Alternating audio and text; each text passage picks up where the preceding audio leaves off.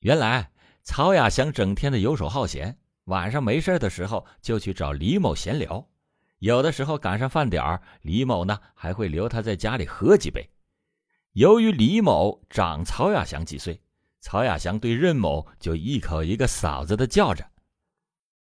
一九九四年夏天的一个傍晚，曹亚祥心怀鬼胎的又来到了李家。李某当时独自一个人在家，妻子任某上夜班未归，好客的李某就炒上了几个菜，与曹亚祥推杯换盏。喝了一阵以后，曹亚祥的 BB 机突然就响起。曹亚祥看完以后，对李某说：“李哥，你猜是谁找我？”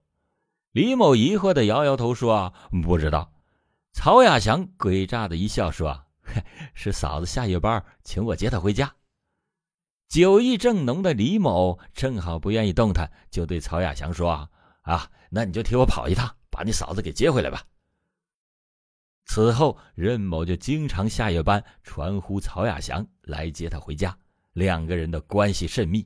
一来二去，曹亚祥就生出了别样的心思。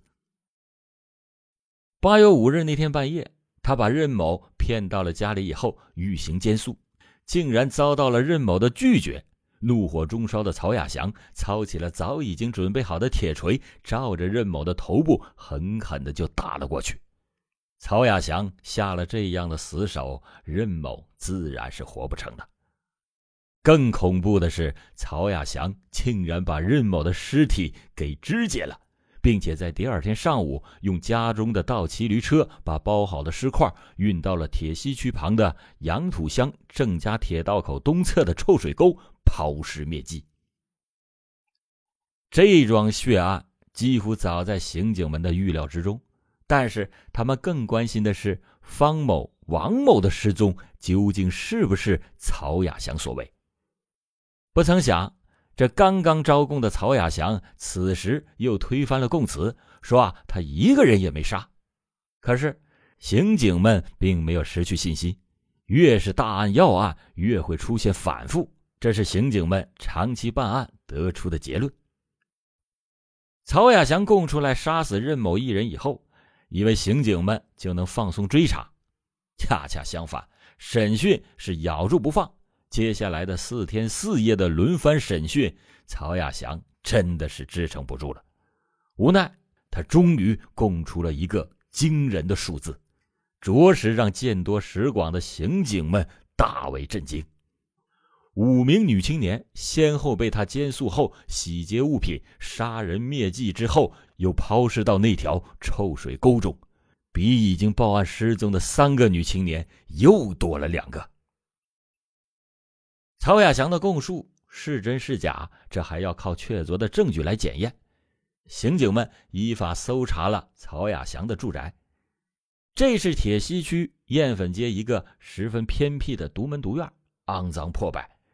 在曹家的炕边、主柜、天棚上等多处，警方发现了喷溅的点点血迹。同时，在他家的隐蔽处，发现了大量的女人的金银饰品、女用皮鞋、女用提包等物品，还有一台来路不明的录放机和几盒淫秽录像带。大量与女人有关的物品表明，曹亚祥与失踪女青年案确实有着关系。从血迹检验来说，初步认定了这里就是杀人灭迹的第一现场。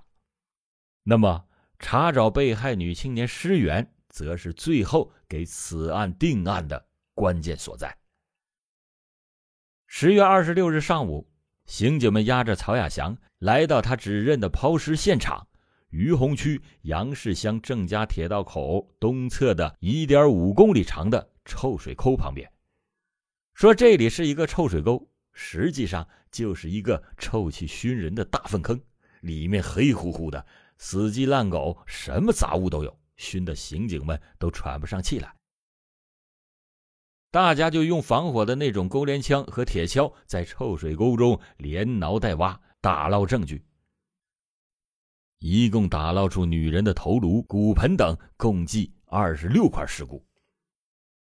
罪大恶极、手段残忍的曹亚祥供述的杀害五名女青年与抛尸现场打捞出的五具尸骨一致，看来此案可以最后定案了。然而，在核对尸源的姓名的时候，二零二侦探组的刑警们又发现，这五具女尸中并没有失踪女青年方某和王某。结合这两个人在失踪前都与曹亚祥有过密切来往，警方就有理由怀疑方某和王某也极有可能是被曹亚祥所害。几名刑警又开始对曹亚祥挤牙膏，因为现在刑警们掌握了大量的物证，审讯曹亚祥也就有了主动权。据失踪女青年方某的家属认定。曹亚祥家中的录放机正是女青年方某中家的，在此物证下，曹亚祥不得不交代了杀害方某的罪行。二十八岁的女青年方某与曹亚祥是同厂的工人，两人来来往往，关系超乎寻常。据曹亚祥供认，方某是先向他借了三千五百元钱，用作家属做生意，后来曹亚祥向方某要钱。方某当时没有钱，就把家中的录放机放在曹家抵押。曹亚祥看方某没有还钱的意思，一气之下就把方某也给杀害了。三十六岁的女青年王某是沈阳铸造厂的工人，单身一人。曹亚祥与妻子离婚之后，女青年王某便与曹亚祥平居起来。曹亚祥还一本正经地跟别人介绍说：“啊，王某是自己的妻子。”天真的王某就以此来纠缠曹亚祥跟他结婚，可是曹亚祥与他结合，只不过是为了满足自己生理的欲望，根本就不想和他成婚。为了摆脱王某的纠缠，一九九五年三月，心黑手狠的曹亚祥用同样残忍的手段结束了王某的美梦。狡猾的曹亚祥在杀害方某和王某的时候。并不是在铁西区燕粉街的家中，而是在临近铁西区的于洪区杨土乡的冶金修配厂宿舍临时租用的简易房屋内。抛尸的地点也有了变化，这两具尸体分别被曹亚祥抛至辽中县慈榆坨镇和沈阳长客西站的几座公共厕所之内。在铁西区公安分局刑警一大队的审讯室里。曹亚祥接受了一家媒体的采访，已经成为了死囚的曹亚祥，双手被牢牢的铐着，双脚也被钉上了沉重的脚镣，他的双眼直瞪瞪的看着记者，在谈话中，他的神志清醒，谈吐自然，并没有任何的精神异常反应。根据犯罪心理学推论，尽管曹亚祥不是精神病患者，但也属于典型的变态人格。与妻子的离异、单身的孤寂、暗娼的诱惑、黄色录像带的毒化，这些都导致了曹亚祥的心理畸形变异。刑警在审讯的时候追问他杀害女青年的作案动机，曹亚祥竟然口口声声地说：“我这是为社会除害，因为这些女青年中没有一个好货，她们都是三陪小姐，都靠卖淫来搜刮钱财，所以我才下狠心杀了她们。”曹亚祥在交代他作案手段的时候，几乎也是一个模式。女青年被他骗到家中以后，寻欢作乐。当女青年开口索要钱物的时候，曹亚祥便杀害他们，碎尸灭迹。在短短的四个月时间里，心狠手辣的曹亚祥就杀害了七个人。曹亚祥交代，这些被害的女青年，有的是他的帖子，有的是他的小聘，有的。则是他从和平区、铁西区的一些舞厅带回家中监宿的暗娼。狡猾的曹亚祥为了掩人耳目，于一九九五年九月初又以与妻子复婚为幌子，把离异的妻子接回到了家中。可惜他弄巧成拙，企图掩盖罪行，反而倒露出了马脚。